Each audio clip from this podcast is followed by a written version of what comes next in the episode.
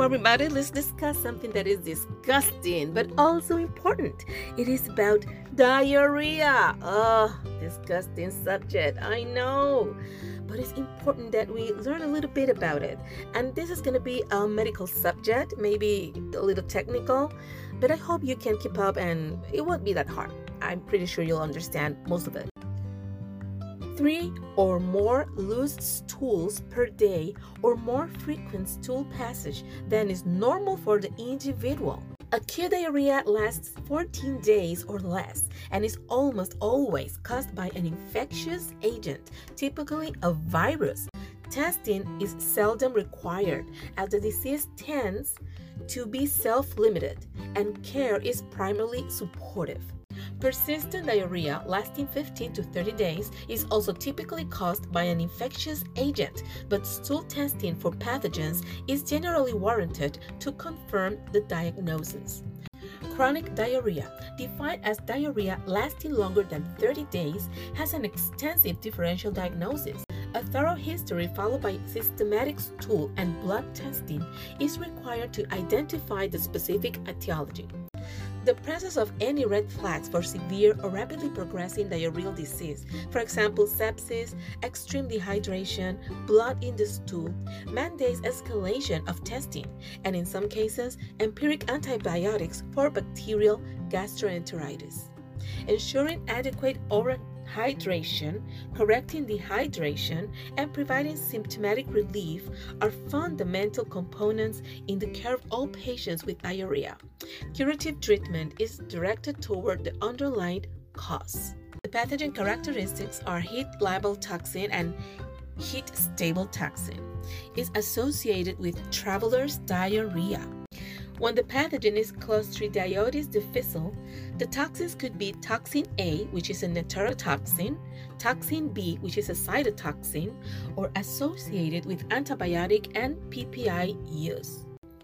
This is mostly for pseudomembranous colitis and rarely causes bloody diarrhea.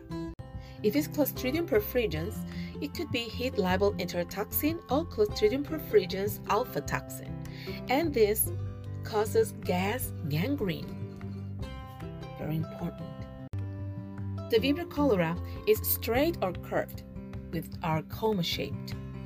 Also, the cholera toxin, enterotoxin, is called rice water. The rice water diarrhea. And also, the transmission is via contaminated water or uncooked seafood, like raw shellfish. And this causes cholera. Those that it mentioned are watery diarrheas.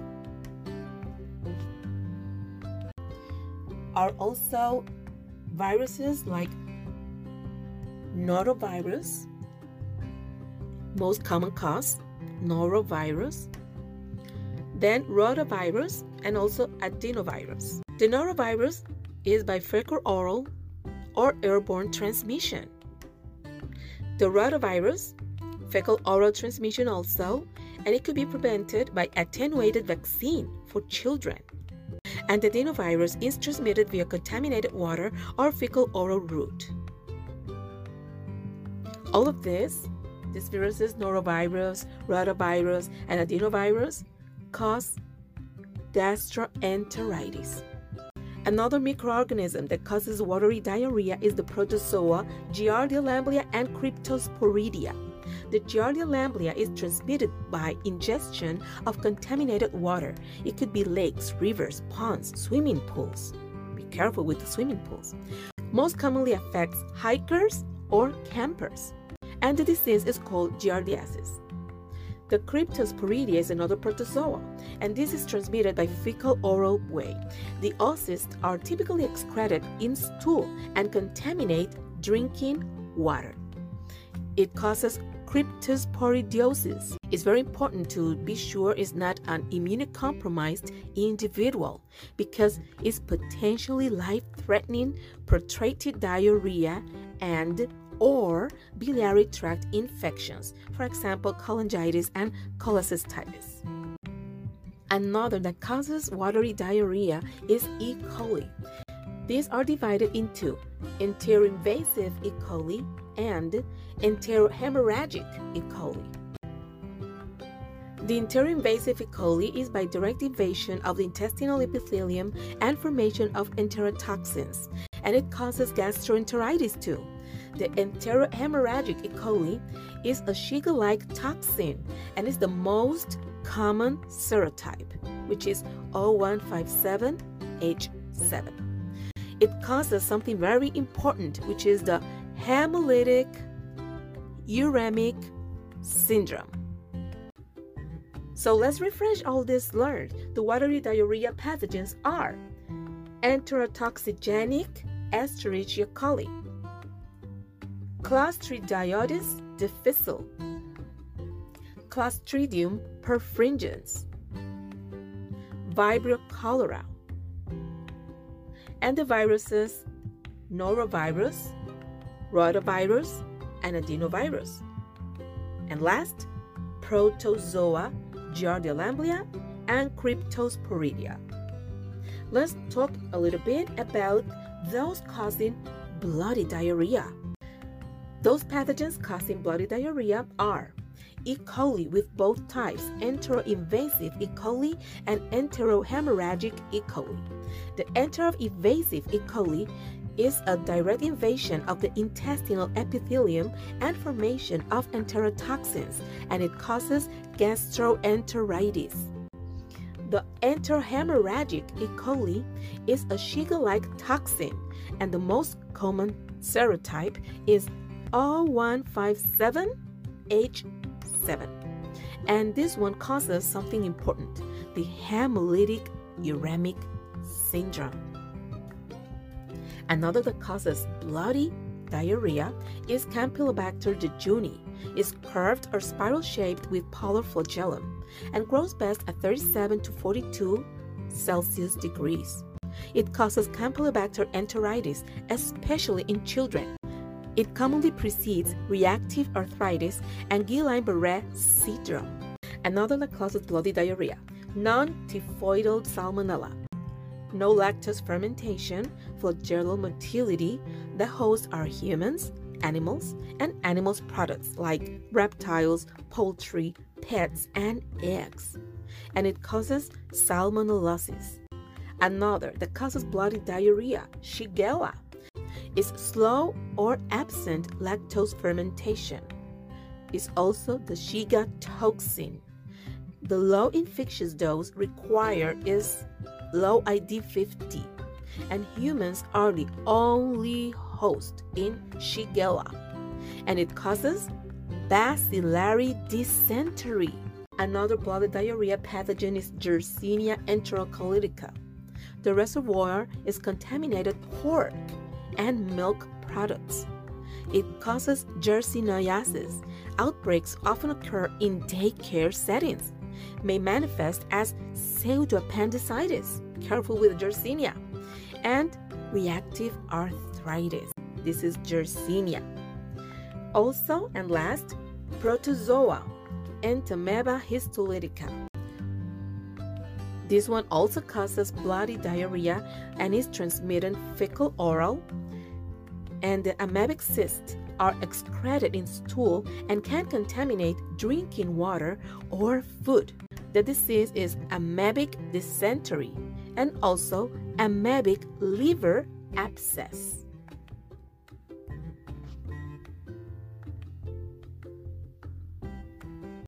This is an overview of pathogens causing watery and bloody diarrhea. Also, we can divide them by infectious causes, which are viral, and there is the norovirus, rotavirus, adenovirus, and cytomegalovirus infection. In the case of adenovirus infection, the male serotype are 3, 40, and 41. Another cause, bacterial. And there it goes, Campylobacter enteritis, shigellosis, salmonellosis, cholera, diarrheogenic E. coli infection, which gives travelers diarrhea, yersiniosis, especially in daycare centers, Clostridioides difficile infection, which antibiotic associated diarrhea, typhoid fever, Mycobacterium avium intracellular, Tropheryma whipple, which is the Whipple disease, and Legionella infection. And last, parasitic causes, which are divided into protozoan and helminth infections. The protozoan, giardiasis, amoebiasis, and cryptosporidiosis. And the helminth infections are toxocariasis, enterobiasis, ascariasis, trichinosis, Taenia infections, which is teniasis, hookworm infection, and diphyllobothriasis. There are other causes that are non-infectious. Those are foodborne toxins. The conditions are Staphylococcus aureus intoxication, botulism, Bacillus cereus infection, tetrodotoxin, and ciguatoxin. The food poisoning is another non-infectious cause. It's caused by aflatoxin, histamine toxicity, chemical contaminants, for example, lead, cadmium, insecticides, arsenic. Also could be caused by mushroom poisoning. And the last one, non-infectious cause, gastrointestinal. These are divided by malnutrition, that's by vitamin deficiency like pellagra. Another, the second one, malabsorption or maldigestion. These are included with celiac disease, lactose intolerance, exocrine pancreatic insufficiency that is due to chronic pancreatitis, for example, diabetic autonomic neuropathy, also bile acid diarrhea. That is, could be, for example, due to ileal resection or biliary enteric fistula, cholestasis, post-cholecystectomy, diarrhea, etc. Bile acid diarrhea, which is, for example, due to ileal resection, biliary enteric fistula, cholestasis, post-cholecystectomy, diarrhea. And the last one in this group could be amyloidosis of the gastrointestinal tract. Another kind of gastrointestinal is colitis. These are divided by irritable bowel syndrome, microscopic colitis, ischemic colitis, radiation colitis, and the last one, inflammatory bowel disease, which are divided in Crohn disease and ulcerative colitis. Different from colitis, we have, and last, tumor or stenotonic processes. These are involuntary seepage of liquid feces in patients with chronic constipation, and this is because of tumor or stenotic processes. Classification of diarrhea by functional pathology.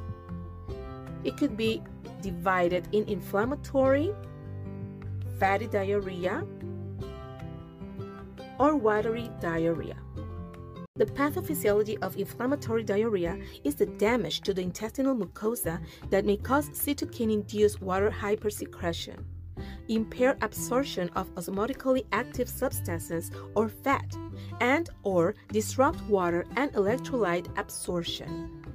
It could also be mucus, blood, and leukocytes present in the stool.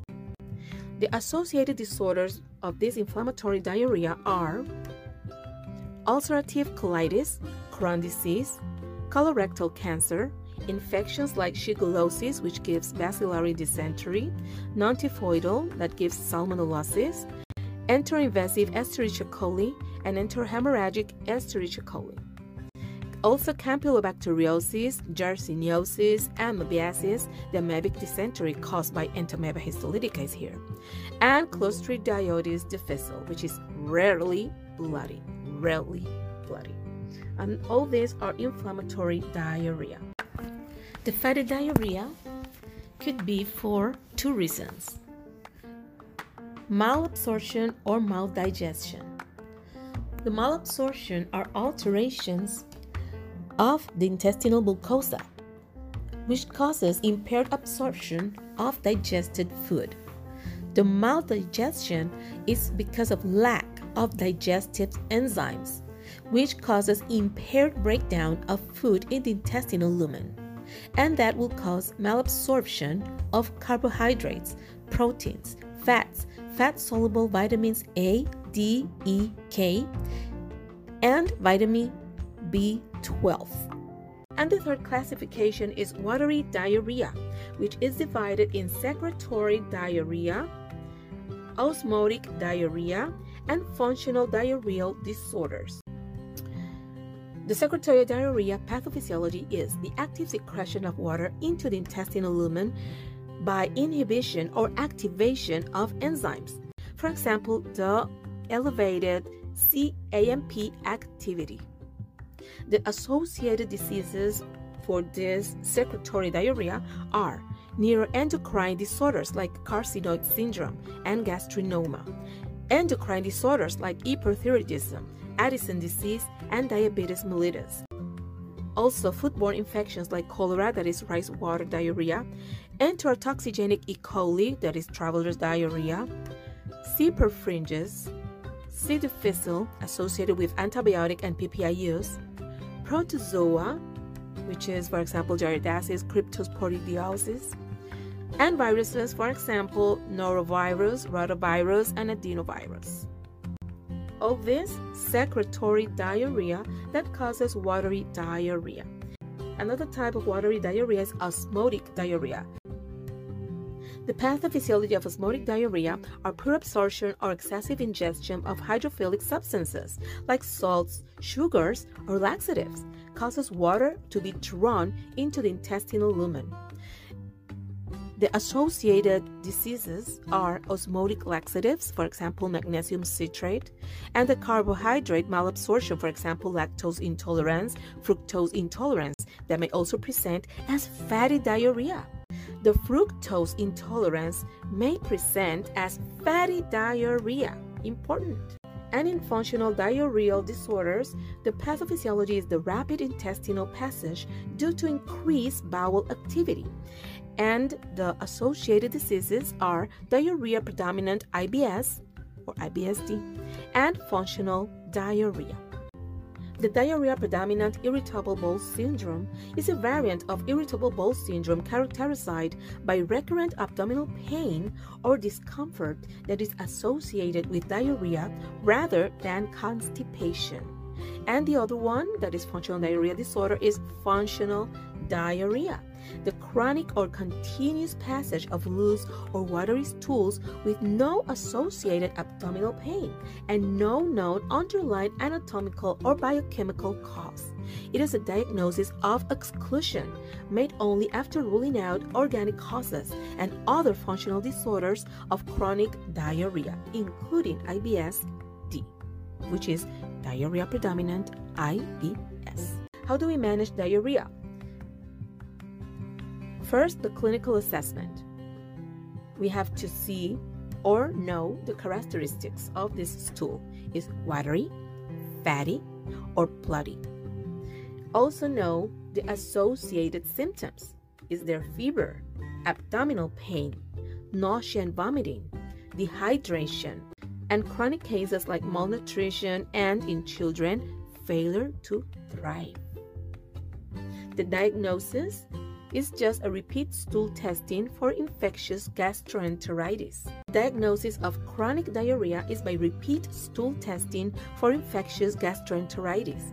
And the testing for diarrhea are the stool osmotic gap, which is less than 50 millimole per liter, and the high stool osmotic gap, which is more or equal of 100 millimole by liter.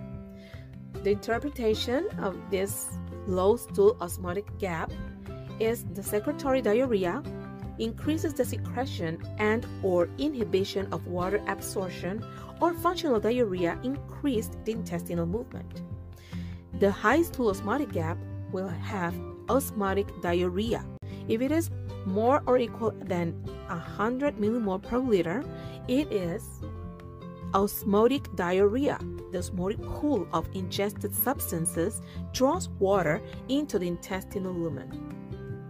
Example of low stool osmotic gap, which is less than 50 millimole per liter. Foodborne infections like Vibrio cholera, and enterotoxigenic E. coli.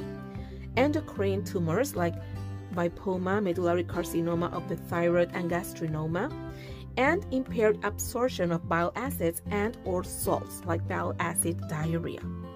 The associated diseases are osmotic laxative ingestion like magnesium citrate, malabsorption like celiac disease or Whipple disease, and pancreatic insufficiency. That's also another example where high stool osmotic gap is present with 100 or more millimole per liter. Please remember that the loss of bicarbonate rich fluid in severe diarrhea may cause non anion gap metabolic acidosis. Supportive care the supportive care. In dehydration and hypovolemia, it's important to remember that acute diarrhea is usually a self limited viral infection, and management primarily is supportive. Subtypes and variants.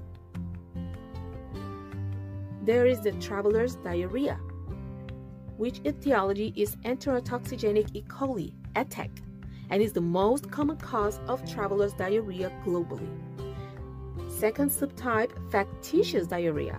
The definition is self induced diarrhea, usually due to laxative abuse, often occurs in individuals with factitious disorders. Due to laxative abuse. The epidemiology of this factitious diarrhea is most prevalent in women. The patients are usually healthcare professionals. Go figure and the history of multiple hospital admissions. The clinical features are chronic diarrhea without an identifiable cause. The diagnoses are metabolic alkalosis, hypokalemia, hypermagnesemia, and the colonoscopy is also a diagnosed method that may show melanosis coli. A third subtype is laxative abuse. There will be osmotic diarrhea with meteorism, dehydration, hypokalemia, and melanosis coli. The melanosis coli is a benign hyperpigmentation of the colonic mucosa caused by anthraquinone abuse. Thank you for listening.